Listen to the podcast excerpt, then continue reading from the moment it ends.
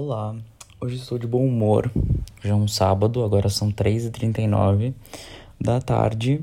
Estou deitado na minha cama e eu estava ouvindo o áudio de um amigo meu. Ele é polonês, músico, e a gente estava conversando sobre algumas coisas, né? Não me lembro como nós chegamos nesse assunto, mas ele tinha me perguntado, por exemplo, o que, que eu achava, quais eram os limites de uma relação ele contou uma história da mãe dele, né? Ele me contou que a mãe dele tinha dito que, por exemplo, caso ele. Caso o pai dele encontrasse uma outra mulher, ela não teria como parar o, o pai dele. E, tipo, super real, né? Quando você tá numa relação, se outra pessoa se apaixonar ou resolver que quer ver uma outra relação, você não consegue parar ela, né? Uma relação é impossível de ser segurada por uma única pessoa. E, e, e quando for tentar tentado fazer, for tentado tá, tá certo e falar isso, acho que não. Ou, ou, pelo menos é bem feio, né? Então, assim, se você tentar fazer isso, vai ser bem sofrido, né? Porque é você ficar tentando sustentar uma coisa sozinho que precisa necessariamente de uma mão dupla. E estávamos falando. Ah, eu lembrei porque que a gente estava conversando sobre isso. A gente estava num assunto sobre como as pessoas encaram as demonstrações de afeto em amizades, em relacionamentos amorosos, em família e coisa do tipo. E a gente estava conversando sobre as nossas formas de demonstração. Por exemplo, eu não sou uma pessoa que vai conversar com você todos os dias. Pelo WhatsApp, por exemplo. Eu demoro para responder, é, eu não lembro de conversar. No final de semana eu tô tão cansado de rede social por trabalhar com isso, tão cansado de escrever. Por exemplo, essa semana eu escrevi 34 páginas de texto. Texto informativo e textos informativos você tem que pensar no conteúdo, você tem que confirmar esse conteúdo, é muito cansativo. E eu escrevi 34 páginas, fora todo o atendimento que eu tive que fazer para os meus clientes de filtros, de outras coisas, enfim. E então no final das contas eu trabalho muito com o celular, com contato com pessoas, conversando, trocando informação. No final de semana ou no meu tempo livre, às vezes eu só quero não existir ou fazer alguma coisa mais offline, por exemplo, malhar, assistir alguma coisa, ler um livro, enfim.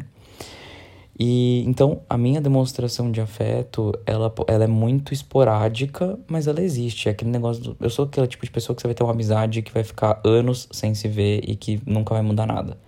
Porque para mim as coisas não mudam pelo tempo. O que a gente construiu tá construído, sabe? A não ser que alguma das partes se sintam é, cansadas dessa construção, ou queiram reverter essa construção, ou sintam falta de alguma coisa, enfim. Mas normalmente minhas amizades são assim. Eu fico muito tempo sem ver a pessoa, muito tempo sem falar com a pessoa, mas nada, nada, nada muda o carinho ao mesmo. E aí a gente tava falando sobre essas, essas, uh, os limites de uma relação. E aí o meu ponto de vista foi que uma relação, ela, os limites de uma relação é sempre baseado em duas pessoas. Então essas duas pessoas que tem que definir. Então cada relação tem os seus limites, né? Então cada relação vai ter um limite diferente, ela vai ser que vai ser delimitado por duas pessoas de acordo com as necessidades e limites de cada um. Limites, vamos colocar até onde você aguenta alguma coisa, a quantidade de ciúmes que você tem, o quanto você consegue se desprender de um de algo que é importante para você, para agradar alguém, né? E, e ele me falou que um, um pouco do limite é de acordo com o com a confiança, que confiança é um presente e que o limite vai de acordo com a confiança. Isso também é bem interessante de pensar, né? O quanto você confia na outra pessoa é, um, é, é também o quanto você vai se sentir tranquilo com a liberdade dela, principalmente numa relação amorosa, né? E. Mas assim.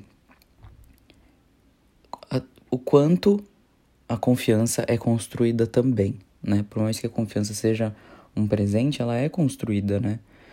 Os seus atos, a forma com que você comunica quem está do seu lado é muito importante para que a confiança seja conquistada e, e para que a confiança seja forte, para que a confiança seja mantida. Confiança é um negócio que precisa de manutenção, né? Mas claro que depois que você estabelecer uma confiança fica muito mais fácil, né? É só você não quebrá-la. E aí precisam de coisas muito ruins para quebrar uma confiança depois que ela foi construída, na minha opinião. Mas isso é muito interessante, né? A gente pensar nisso, na confiança sendo algo que é um presente. E é verdade, né? Confiar em alguém é um presente. E a gente tava falando sobre outros tipos de relação, por exemplo, amizade colorida, relacionamentos abertos. para mim não funciona.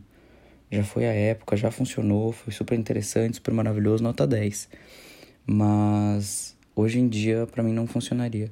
Até porque quando você tá com alguém é, é uma relação muito mais próxima e, e dividir essa pessoa fisicamente, na minha opinião, aumenta riscos, por exemplo, de doença e coisas do tipo. Eu não acho legal.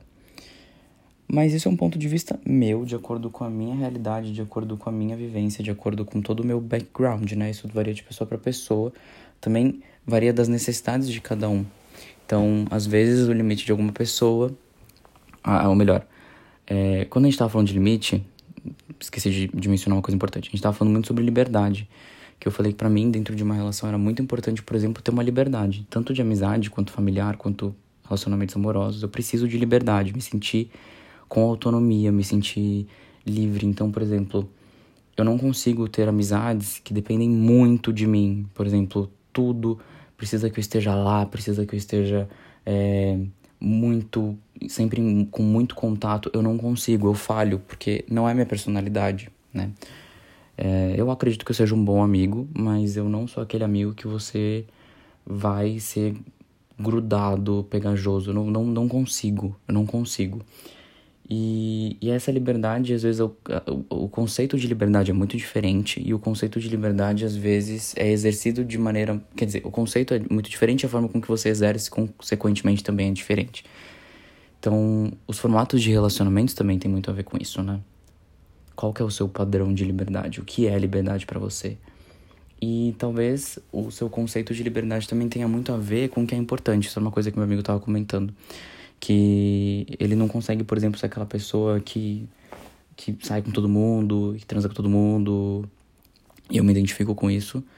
E porque não é o mais importante, né? Muitas vezes a parte emocional é mais importante do que todo o resto, enfim. Enfim, acho que é isso, gente. Nunca tinha falado sobre esse assunto na, na internet.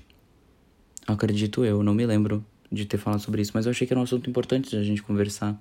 Principalmente nesse período da, da quarentena, que a gente fica super isolado, né? Sem muito relacionamento de todos os aspectos, é, sem contato físico com, com pessoas. Então, isso me fez pensar muito sobre diversas coisas na minha vida. Diversas coisas na minha vida mesmo, assim, em todos os campos. E, e eu cheguei a algumas conclusões que eu coloquei aqui nesse podcast e que eu acho que é muito interessante da gente pensar. E é isso, gente. Acho que não tem muito mais o que falar. Um beijo para vocês. Vocês me encontram nas redes sociais como arroba Wonderland, W-O-N-L-A-N-D. Principalmente no Instagram e no Twitter, que são as redes sociais que eu mais uso. Ou melhor, são as únicas redes sociais que eu uso. É, então acho que é isso, gente. Tchau. Boa semana para vocês.